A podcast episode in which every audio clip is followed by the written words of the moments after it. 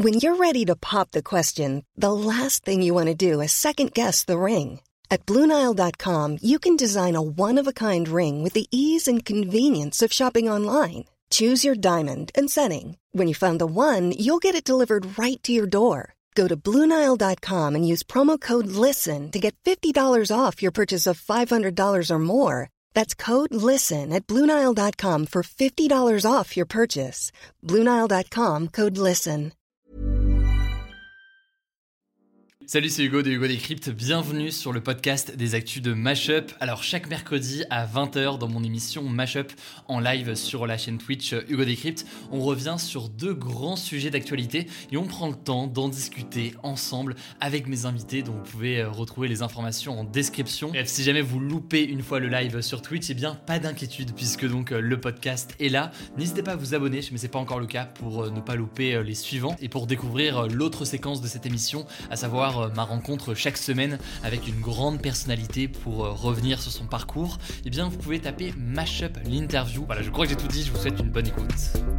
Les mèmes sont-ils une arme politique? Le sujet est posé, je le mets comme ça, ça fait peur dit comme ça, parce que des mèmes, on en voit tous les jours partout.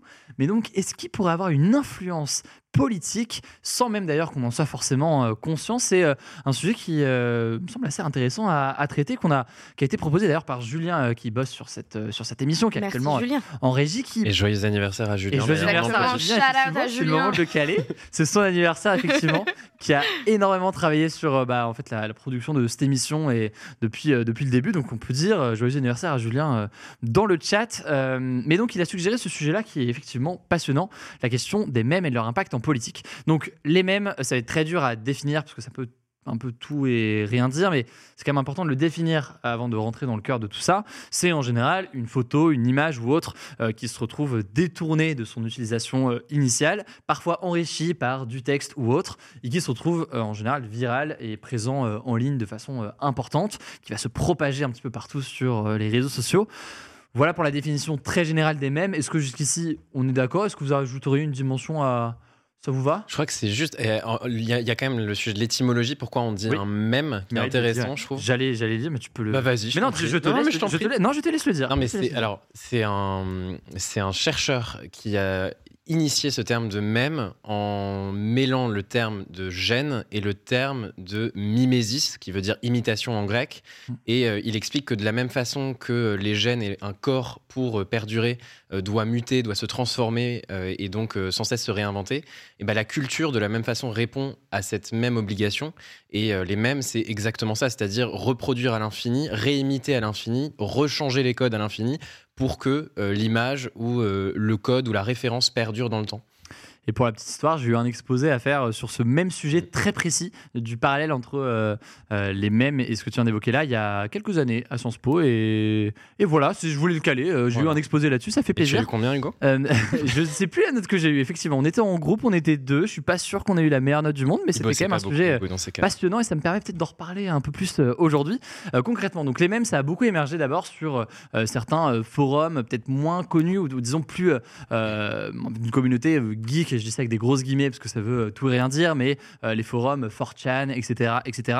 Et puis au fur et à mesure, ça a commencé à émerger beaucoup plus largement, euh, et c'est notamment sur Twitter que ça a commencé à se populariser. On pourrait parler aussi des groupes Facebook qui ont quand même joué un rôle majeur, les fameux Nurshi 2. je ne sais pas si vous êtes dans le chat adepte de ce genre de, de groupe, il y en a pour tout, pour toutes mm. les thématiques, toutes les personnalités, pour tout. Nurshi du métro parisien, je l'aime trop. Il me fait trop rire. je ne le connais pas. Bah, c'est des mèmes sur le métro, c'est très marrant. Et eh ben, il faudra que j'aille voir ça. Donc, pour ceux qui n'ont vraiment pas compris, euh, des Nurshi 2, c'est des groupes euh, de mèmes où chacun vont poster des mèmes sur des thématiques ou des éléments euh, précis.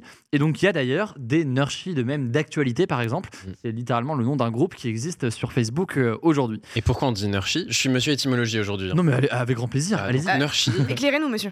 Dites-moi si je me trompe, mais il me semble que c'est pour chineur, donc l'idée de, On est sur comme du on va chiner à, la, à, la, brocante, on va trouver les, les bons objets. Bah là, c'est un chineur de même, et donc à l'envers, ça donne nurchi. C'est juste du verlan parce qu'on est jeune en fait. Euh, voilà, voilà.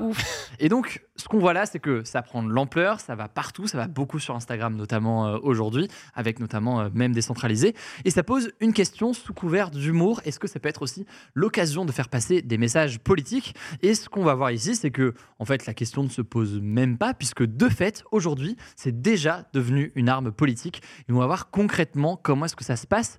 Si je vous pose cette question, les mèmes sont-ils une arme politique? Est-ce que Caro François, pour commencer, vous avez un exemple de mème que vous avez en tête qui est connu ou pas d'ailleurs, mais qui montre à quel point les mêmes peuvent euh, avoir une influence et un impact euh, politique.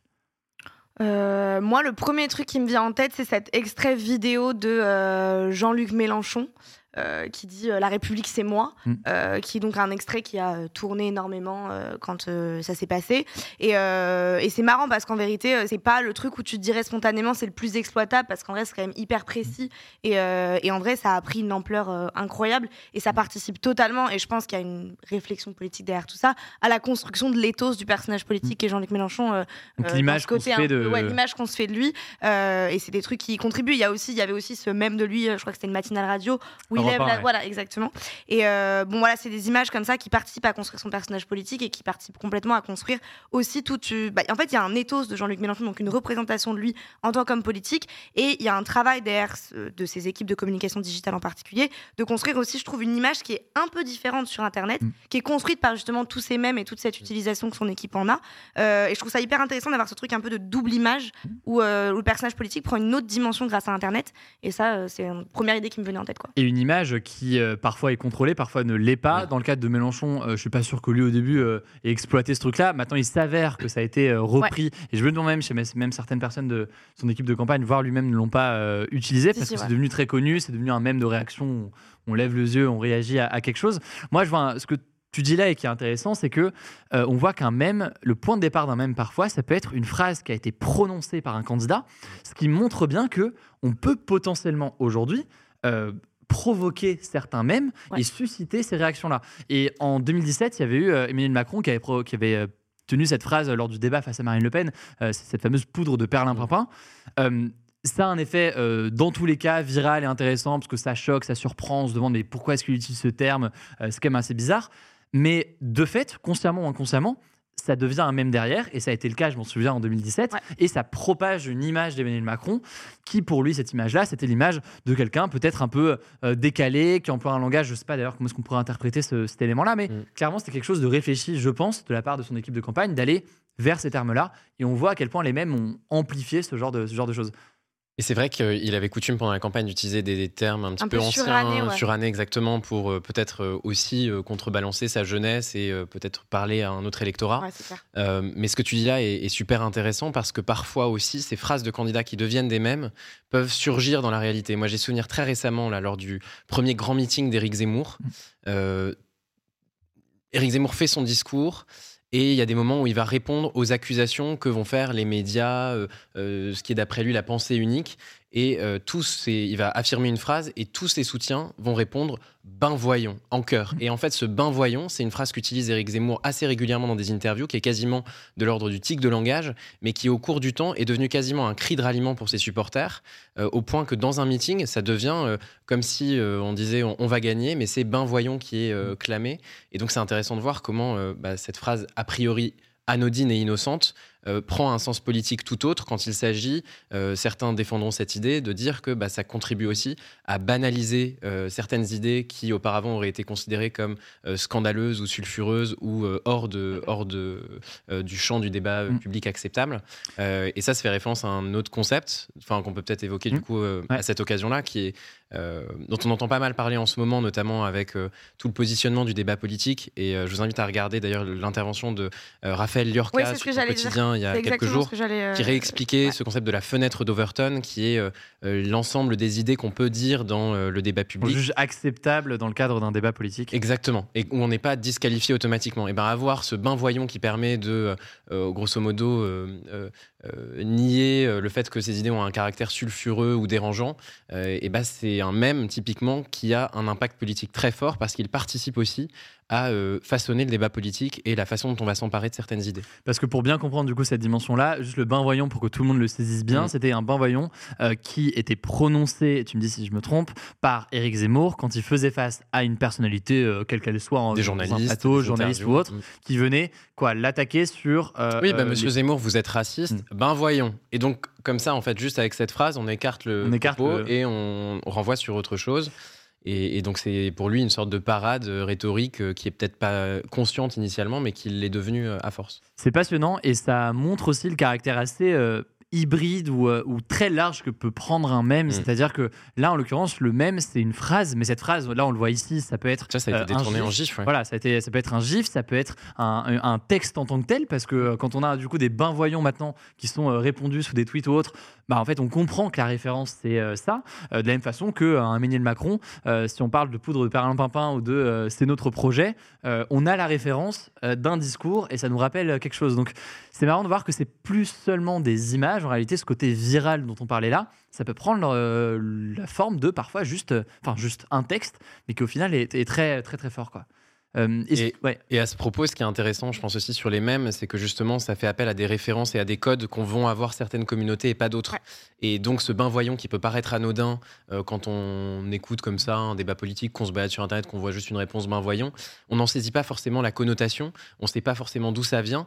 Et je pense que c'est aussi l'un des leviers qui fait que l'extrême droite s'empare autant euh, des mêmes pour aussi avoir des codes communs, pouvoir parler de leurs thématiques et les imposer dans le débat sans que ce soit trop visible ou sans que ce soit immédiatement balayé d'un revers de la main. Et là, on a un bon exemple du coup d'affiches ah, euh, qui sont euh, donc ça doit être Villepinte, ça j'imagine, hein. euh, l'un des premiers grands meetings d'Éric Zemmour qui avait rassemblé beaucoup de monde et donc mm.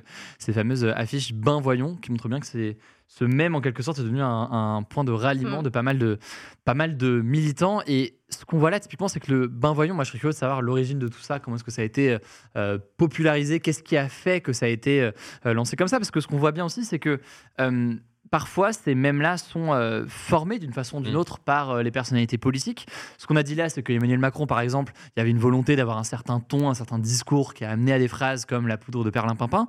Mais parfois, sur la création de mèmes à part entière, euh, il y a un travail qui peut être fait. Et ça, il y a différentes formes, on va pouvoir en parler. Il y a d'abord parfois des groupes Discord, notamment, par exemple. Je sais que l'équipe de Jean-Luc Mélenchon a un groupe avec simplement des militants qui se réunissent pour créer des mèmes sur Jean-Luc Mélenchon qui sont euh, réunis sur un groupe euh, Discord. Euh, c'est déjà un premier exemple qui montre que la communauté peut être, peut être présente. Je ne sais pas si vous avez d'autres exemples de ce type-là qui, sont qui sont importants, mais on peut même le pousser plus loin et voir que dans certains cas, en fait, des personnalités politiques peuvent essayer eux-mêmes de créer des mêmes depuis le début. Il y a un bon exemple de ça, ça a été notamment récemment l'annonce par Emmanuel Macron du pass culture élargi, etc. vous avez sûrement vu passer ce tweet, je pense qu'on va pouvoir le, le revoir. C'est une photo forcément bien calculée, on l'imagine bien, vu de la disposition des choses, c'est pas du hasard. La montre, moi ce qui me fume, c'est la montre drapeau français, et surtout, nonchalamment posée. Si vous regardez dans les détails, euh, il y a la pile de livres avec les mémoires du général de Gaulle. Euh, et c'est le premier livre, c'est le général de Gaulle, et le mm. dernier, c'est One Piece. One Piece. Mais cette photo, c'est un... les plus, enfin, euh, les mangas étant les livres les plus consommés avec le, pass culture. Exactement. On imagine bien que ça, c'est un clin d'œil assez subtil. Euh, un truc précédent, ouais. Qui a Et cette photo, de toute façon, je trouve c'est un cas d'école de communication politique. Enfin, je pense que vraiment, euh, dans un cours de communication politique ou de sémio, cette photo, tu peux analyser chaque détail et comprendre à quel point euh, vraiment tout est calculé. Et en vérité, moi, je voulais rebondir aussi sur le fait que le succès des mèmes à la base et le même politique va du coup s'en saisir. C'est le fait qu'il y a un truc très fort sur Internet, et on, on l'a dit, c'est cette espèce de sentiment d'appartenir à une communauté et de comprendre des choses que les autres ne comprennent pas.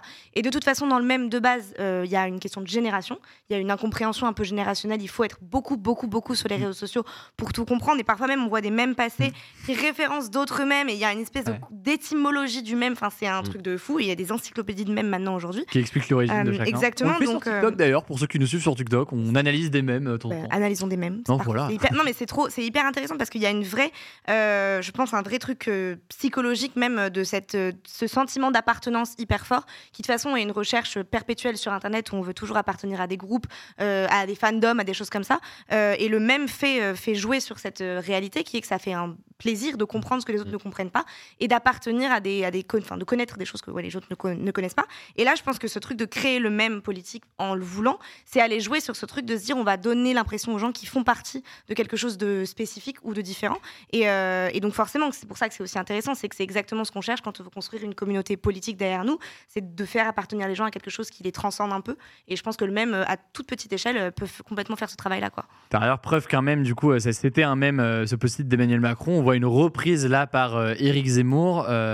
Euh, qui a du coup euh, repris à sa sauce la chose pour euh, montrer une partie de son programme, etc. bah, on voit bien que c'est utilisé par tout le monde, que tout le monde en est conscient, que c'est réfléchi et c'est réfléchi aussi du côté de, l'opposition. je trouve ça super intéressant ce que tu disais sur ce sentiment d'appartenance, à comprendre à même. C'est vrai que c'est même une, une, vanne un peu qu'on voit de, temps en temps quand on a. Il y a un mème que je vois passer souvent de quelqu'un en train de montrer un mème à ses parents et la, et la tête, c'est la tête d'un grand, enfin d'un Winnie the Pooh, je crois, sur le, mm. sur le même qui comprend pas non plus. Je sais pas si vous comprenez bien, mais, mais le fait que les vieux parfois ne comprennent pas les mêmes est devenu une blague à part entière. Ce qui montre bien qu'il y a un sentiment d'appartenance et un côté générationnel dans les mêmes. Et quand tu combines ça avec un sentiment d'appartenance politique, à partager des idées et pas seulement une culture commune euh, au sens de la culture d'Internet, etc., euh, bah, ça crée quelque chose de fort et ça renforce aussi la, puissance de, la chose. Quoi. Et d'autant plus que les mêmes s'échangent généralement dans un contexte qui est celui de l'intime ou du privé. Euh, on le dit, ça s'échange beaucoup sur des groupes Facebook, ça s'échange aussi sur des boucles WhatsApp, dans des, messages privés sur Instagram. Et il y a beaucoup d'études qui ont montré en sociologie, en psychologie politique, à quel point les idées qui sont véhiculées par des proches sont beaucoup plus à même euh, d'avoir un effet sur toi et sur ta façon de voter. Et donc le même est comme ça une façon de faire passer de façon assez concise et assez subtile des idées politiques qui ont en plus ont euh, vocation à être amenées par des personnes qui vont faire que tu vas plus facilement y croire. Mmh. Et donc, consciemment ou non, venir installer euh, une idée, une représentation d'un candidat. Valérie Pécresse, par exemple, on voit bien tous les détournements autour de son meeting là ces derniers jours. Mmh. Mine de rien, ça finit par ancrer quelque chose sur son ethos euh, qui peut être à la longue. Euh, euh, J'adore qu'on l'image qu'elle renvoie, exactement qu'elle renvoie et l'image qu'on va se faire de cette oratrice. Mm. de la même façon, François Fillon en 2017, mm. avec cette phrase rend l'argent qui était devenue quasiment un gimmick mm. et qui avait été Parce qu'il était dans, une affaire. Donc François Fillon, candidat du parti de droite Les Républicains à l'époque, se retrouve dans une affaire, et eh bien simplement pas d'emploi fictif, mais d'avoir employé, bah si, d'emploi fictif en réalité à l'Assemblée hein. nationale, effectivement, avec avec sa femme. et donc certains avaient demandé à ce qu'il rende l'argent, donc l'argent qu'il avait utilisé pour euh, verser un, salaire ainsi à sa, à sa femme. Pardon, vas-y. Non, et ça, et ça avait du coup effectivement installé dans la longueur l'idée, cette simple phrase rend l'argent qui devenait un gimmick sur Twitter, euh, bah, que effectivement il était euh, coupable avant même euh, d'avoir été jugé et qu'en fait il y avait bien quelque chose à, lui reprocher et ça avait durablement inscrit ce, trait dans, sa campagne qui avait été très difficile à contrebalancer ensuite. François, je rebondis sur ce que tu disais sur le fait que les mêmes vous rendre plus tolérables ou acceptables certaines idées et en vrai j'ai un truc que Raphaël Lorca a aussi dit qui disait qu'aujourd'hui on a dépassé cette idée de juste dédiaboliser les idées de l'extrême droite mais qu'on en est venu à les rendre désirables en fait. On a complètement dépassé cette espèce de exactement la bataille du cool. Et en vrai le même participe totalement à ça c'est-à-dire à rendre désirable euh, ce que disent les candidats parce qu'ils deviennent cool ils deviennent euh, séduisants pour euh, bah, forcément des gens qui seraient pas forcément même au départ intéressés par la politique. Et c'est souvent aussi d'ailleurs une porte d'entrée pour aller parler clairement aux jeunes. Et souvent aux jeunes qui ont pas forcément des idées très arrêtées parce que bah, sinon le même bon n'y est pas tellement pour eux. Mais par contre quand tu es plutôt en recherche en construction de soi très clairement c'est le genre d'outil qui te permet d'entrer en politique et de façon euh, bah, un peu dépolitisée justement et, euh, et de trouver les, les, personnalités en fait désirables. On n'est plus dans de la politique, on est dans une question de lutte de personnalité et de qui sera le plus drôle et de qui sera le plus séduisant. Et le même participe euh, complètement à ça. Ce qui me fait penser à, aux États-Unis, ce qui est intéressant, c'est de voir aussi comment le même est petit à petit devenu un outil de communication politique légitime. Mm. C'était pas forcément évident il y a ça 10 ou 15 ans, mais aujourd'hui, on voit, alors ça peut verser dans un sens ou dans l'autre, hein, un Trump qui reprend un même de lui en train de boxer symboliquement euh, Où en fait on le voit dans un combat de catch en train de taper sur CNN. Ça avait été un même qui avait été fait par un internaute qui ensuite avait été repris par euh, Donald Trump lui-même. Mais aussi, et ça, ça rejoint ce que tu disais sur euh, le fait de s'approprier des codes pour se rendre cool. Un Joe Biden qui a priori n'est pas la génération du même a fait comme ça une publication avec ce, ce, mec, je sais pas si vous voyez, Dude with a sign, qu'on voit souvent dans les, dans les, dans les manifestations avec une pancarte assez drôle. Bah, il avait fait comme ça une publication avec lui dans le jardin de la Maison Blanche où le Dieu West Sign avait un panneau incitant à la vaccination. Mmh. Et donc ça, je trouve que c'est une bonne preuve. Bah voilà, on le voit ici. On le voit actuellement. oui, c'est une utilisation clairement d'un. je vois que dans le chat aussi, ça parle de quelqu'un, c'est Dombellion, qui dit la proximité induite par l'humour du même. C'est-à-dire que l'humour en tant que tel est un vecteur de, bah, en fait, le contraire de l'hostilité. Je sais pas, de peut-être pas de bienveillance, mais tu peux forcément. Une forme, d'empathie un peu. Je trouve Exactement. une, forme d'empathie et, en fait, ça joue sur l'émotion tout court. Et ce qu'on disait tout à l'heure, c'est que l'émotion peut à la fois ça peut être de la moquerie et donc à ce moment-là, ça peut être dangereux pour un candidat vers les Pécresse. On en a parlé euh, tout à l'heure, mais ça peut aussi se faire potentiellement dans l'autre sens. Et il y a des bons exemples de ça, notamment. Alors parfois, c'est des choses qui sont complètement euh, anodines. Euh, mais quand on a, par exemple, je sais pas si on va réussir à le trouver ou même à le, à le montrer, mais c'est. On va chiner ce même. Quand il y, y, a, un une image de Rick Zemmour euh, invité de je ne sais plus quelle chaîne, sûrement euh, sur mon CNews j'imagine, qui euh, se retrouve à tousser à un moment et le fait avec un bruit assez, assez, hallucinant, on va pas se mentir. et ce, bruit-là s'est retrouvé complètement détourné, notamment sur TikTok, parodié, mis partout.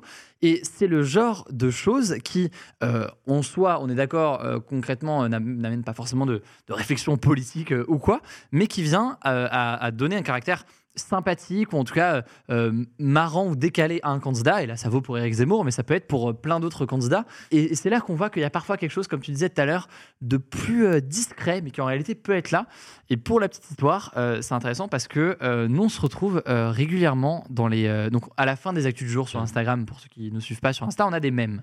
Et les mèmes, on fait en sorte qu'il y ait des liens toujours avec l'actualité. On a eu par-ci par-là ces derniers jours des messages de gens qui disaient Mais là, vous faites trop de mèmes de tel candidat, vous faites trop de mèmes de tel candidat, ou alors faites pas de mèmes de tel candidat parce que ça le rend légitime ou je ne sais quoi. Et j'ai trouvé ça super intéressant parce que je vous avoue qu'on n'avait pas réfléchi au départ le truc à ce point. Et on a vu que, bah oui, ça peut avoir une influence d'une façon ou d'une autre sur la vision qu'on a de certains candidats. Et donc aujourd'hui, on est plus vigilant sur ces différentes euh, dimensions. Mais je trouve ça. Euh... des comptes du temps de parole en même des candidats sur la chaîne. Et sur, euh, assez fou d'avoir une répartition on est sur la même équitable, tout va bien. Euh, mais ça montre bien à quel point ça, peut avoir euh, un impact. Quoi. On a parlé de, personnalités politiques qui euh, les utilisaient. Ça peut parfois arriver que ça aille même au-delà de ça, puisque c'est plus seulement même le président de la République. Parfois, c'est un pays en tant que tel qui prend la parole avec des mèmes. Est-ce que vous avez un exemple de ça? François, je, on en parlait tout à l'heure, il me semble que tu en as un potentiellement. J'en ai, un assez drôle, c'est celui de, l'Ukraine, pour le coup qui en 2016, je crois, a eu euh, l'idée de lancer son propre compte Twitter. Euh, et euh, au fur et à mesure des années, ce compte Twitter partageait à la fois des vues de paysages assez de, de, nature assez luxuriante, On mais a un exemple ici. mais aussi des mèmes beaucoup plus politiques pour le coup. Euh, celui-ci, il a été euh, tweeté en décembre 2021, donc c'est un petit peu avant la crise qu'on a connue euh, là depuis quelques semaines. et peut-être qu'on peut le remettre à l'écran. C'est justement un mème qui est très à charge vis-à-vis de la Russie. voilà, les différentes façons d'avoir un mot de tête, une migraine, de l'hypertension, du stress, ou vivre à proximité de la Russie.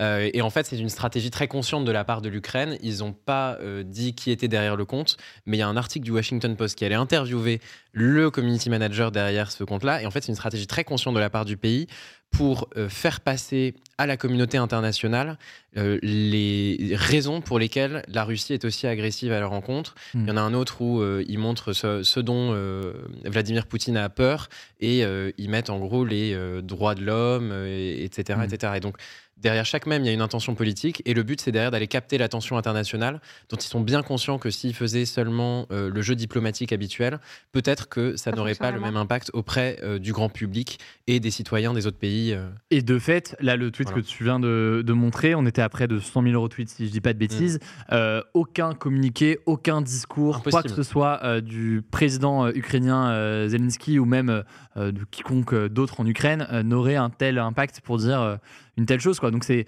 là qu'on voit que l'impact est majeur et que ça peut être utilisé par des États, euh, par des États aussi. Est-ce que vous avez d'autres exemples de ce type-là ou vous voulez réagir sur euh, autre chose? Moi, je voulais rebondir sur un, truc qui me semble quand même intéressant, c'est l'exemple euh, de Jean-Baptiste Gébari. Je pense qu'on ne peut pas avoir une discussion sur la mémisation de la politique sans parler de lui. je trouve que c'est incroyable en fait ce qui s'est passé, c'est-à-dire que c'est quand même le ministre des Transports, donc globalement pas un ministre forcément très populaire ou très reconnu, en particulier par la jeune génération normalement, qui s'est lancé lancé. Et d'ailleurs, ça c'est hyper intéressant. C'est pas lui qui s'est lancé, il a une équipe de communication derrière lui qui gère son compte TikTok. C'est absolument pas lui qui mmh. a les idées, qui développe, qui filme. Bah, ce qui est intéressant, c'est que dans les commentaires, tout le monde s'adresse à lui comme s'il prenait son téléphone le matin et qu'il allait choisir le meilleur son pour faire un TikTok. Et il a vraiment un succès absolument fou. Les gens savent qu'il aime les trains de nuit. Enfin, il y a vraiment une, la création de toute une persona comme ça sur Internet. Et je pense qu'aujourd'hui, ça doit être le ministre le plus peut-être connu euh, des plus jeunes parce qu'il euh, il est ultra présent sur, euh, sur TikTok. Même ses captions sont toujours assez drôles et bien sentis si on trouve ça amusant. Et, et il va même jusqu'à réagir à. Il y, avait le débat entre Mélenchon et, et Zemmour et lui-même l'a mis en même. Donc vraiment, il y a genre de la mise en abîme de même. Euh, euh, et, je trouve que c'est quand même un, cas d'école euh, sur ce sujet-là parce que pour le coup, l'efficacité, elle est, elle est juste prouvée par l'état des commentaires qui sont dithyrambiques. les gens lui demandent de se présenter au présidentiel alors que véritablement, il parle que de train de nuit. mais mais c'est un cas d'école, à mon avis, dans cette mémisation de la politique, cette mise en scène de la politique par l'humour. Et, vraiment, l'idée même de qui il serait ou des idées politiques qu'il défendrait passe complètement derrière le fait qu'il est juste bien entouré en matière de communication. Ce serait intéressant d'essayer d'avoir une interview de du CM de euh, Jean-Baptiste Djebari pour comprendre concrètement les, les coulisses de tout ça, parce que c'est vrai que c'est un, exemple assez marquant euh, de, comme tu dis, de, je sais pas si on dit mémification, mémisation. Mémisation, euh, je sais pas, j'ai proposé mémisation. Peut-être qu'on peut l'instaurer nous-mêmes ce terme, on va dire que sera... Mémification Mémification Mémification. Mémification, on va dire que c'est ça. François, qu'est-ce que tu veux rajouter un truc Non, mais oui, ce que je trouve d'intéressant, c'est que les réactions face au TikTok de Jean-Baptiste Djebari, et je trouve qu'effectivement, TikTok déjà. ministre des Transports. Hein, ministre des Transports. Euh, déjà, TikTok, ce qui est intéressant, c'est de voir que le, le principe même de la plateforme, c'est le même, mais en vidéo. C'est-à-dire de sans cesse reproduire des tendances que d'autres ont déjà mm. euh, réalisées avant nous. Donc ça, c'est intéressant de voir à quel point TikTok est une évolution en fait logique du même euh, de l'image à la vidéo. Et ensuite, pour ce qui est de justement l'appropriation des mêmes par des pays, donc des institutions, euh, comme l'Ukraine, euh, par des personnalités politiques comme Jean-Baptiste Djebari, euh, qui va se mettre à faire ses vidéos et du coup faire référence à des codes, c'est de voir à quel point ça peut être clivant pour certaines personnes auprès d'une audience jeune qui est justement en phase avec ces codes, qui les connaît, qui capte les références, ça va tout de suite faire mouche. En revanche, je pense que si on prend nos parents, nos grands-parents sur ce sujet-là et qu'on leur montre les vidéos du ministre des Transports, ils vont pas du tout comprendre et ça va même potentiellement être vu comme une désacralisation de la politique, de la politique, des institutions. Et je pense que qui est intéressant à voir ici, c'est qu'il y a une dissociation entre les codes et la façon de s'adresser, la tonalité euh, de, pour une marque, on dirait la tonalité de marque ou euh, la façon dont la mm. marque s'adresse à ses euh, consommateurs. Voilà, c'est la façon dont le pays s'adresse à ses citoyens. Et voilà, il y a une rupture de code et de tonalité où en fait ces plateformes, pour la viralité, implique d'adopter les codes de la plateforme, d'impliquer, euh, enfin implique de euh, se réapproprier des tendances. Et donc le rapport de force inverse entre les personnalités politiques qui, à l'époque de l'ORTF, de la télévision, pouvaient être euh, totalement l'ORTF, la chaîne, chaîne publique. À Exactement, elles pouvaient, totalement imposer leurs codes. Aujourd'hui, ça n'est plus le cas. Et les plateformes, c'est les codes qui s'imposent à eux. Une question alors qu'on peut se poser, je vois qu'elle est posée dans le, dans le chat avec Zwepen qui dit il n'y a pas besoin d'être cringe comme Jay Barry pour toucher les jeunes. Regardez Raphaël Glucksmann.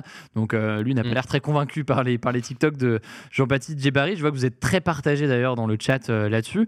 Pourquoi est-ce que tu donnes l'exemple de Raphaël Glucksmann? Parce qu'effectivement, Glucksmann euh, n'utilise aucun mème pour dire les choses. Il utilise des codes des réseaux sociaux, c'est clair, notamment pour euh, communiquer euh, sur Instagram sur ces différentes causes qu'il porte en tant que député européen aujourd'hui au Parlement européen. Mais il n'y a pas d'humour, il n'y a pas de mème comme on peut l'entendre ici. Et pour autant, il est visiblement quand même très suivi par, euh, par des jeunes. Euh, encore en tout cas les, les, euh, les, dédicaces qu'il a pu faire ces derniers jours pour son, son, dernier livre et plus généralement à quel point il est suivi sur les, sur les réseaux sociaux. Quoi. Donc, je pense qu'il y a aussi l'idée qu'il y a une sacralité de certains thèmes. Enfin, je pense qu'au vu des thèmes qu'aborde Raphaël Glucksmann, ce serait compliqué de les mémifier tout en respectant la, la valeur de ce qu'ils sont. ce qui est intéressant, c'est quand on voit le compte de Jean-Baptiste Barry, en fait, il ne parle d'aucun sujet potentiellement vraiment politique ou vraiment compliqué. Donc en vérité, c'est facile aussi. Euh, je pense que c'est moi pour ça que j'ai un regard un peu critique dessus, c'est que c'est facile de créer une posture euh, comique et amusante mm. quand finalement on n'adresse pas vraiment de, de sujets politiques euh, directement. Donc je pense que même si on parle d'une espèce de rupture où le même s'impose à la politique ou toutes ces choses-là, qu'il y a une rupture, en vérité, je pense qu'on n'arrivera pas, en tout cas aussi vite, à se défaire complètement d'une forme de sacralité du discours politique parce qu'il est nécessaire de toute façon pour adresser des sujets qui méritent une forme de sérieux. Quoi. Et au passage, je, noterais, parce qu'on parlait de TikTok, que parfois euh, certains éléments sont peut-être. Alors je sais, je sais même pas, mais c'est su, connu ou pas, mais quand on a eu euh, Emmanuel Macron qui a fait des vidéos, euh, c'était il y a quasiment un an maintenant, où il prenait la parole directement sur TikTok dans le cadre de la crise sanitaire, il y avait un élément qui faisait beaucoup parler, c'était les silences maxi cringe qui duraient parfois une, deux, trois secondes avant qu'il commence à parler. Oui, il Avec la respiration. il y avait un petit silence et ça commençait. Et ça, c'est ça en fait qui faisait réagir et qui faisait l'essentiel des commentaires à chaque fois. c'est le genre de choses où moi, je me pose des questions parce que c'est intéressant de voir que des vidéos comme ça, il y en a eu 4, 5, 6. À chaque fois, c'était la même chose. À chaque fois, il y avait silence. Alors que tous les commentaires parlaient de ça. Donc, les conseillers étaient forcément au courant. Ça pose quand même des questions sur est-ce que ce genre de choses est voulu. Alors, je ne sais pas si on peut parler de même dans ce cas précis ou de ce que. En tout cas, c'est un élément qui est clairement été, été viral. Et c'est intéressant de voir euh, à quel point ça peut être pensé. Et au passage, on note bien euh, que euh, TikTok peut être du coup clairement un terrain important pour les politiques, une sorte de mémification, comme on disait. Euh, de J'ai dit mémification On a dit mémification. Mémification, on garde ce terme du coup. et donc voilà, c'est assez, assez intéressant. Voilà pour ce, ce sujet, on aurait pu en parler pendant, pendant des heures. moi, c'est un sujet qui me, me passionne, mais je trouve que là, on a eu pas mal de billes euh, différentes, de, choses différentes là-dessus. Euh, merci à tous les deux. Voilà, j'espère que cet échange vous a intéressé. En description, je vous mets euh, des petits liens pour en savoir plus et pour découvrir donc mon format d'interview dans le cadre de cette émission Mashup, interview de personnalités, qui soient sportives, journalistes ou encore artistes. Eh bien, vous pouvez taper Mashup l'interview directement sur votre application de podcast. Écoutez, prenez soin de vous et on se dit à très vite.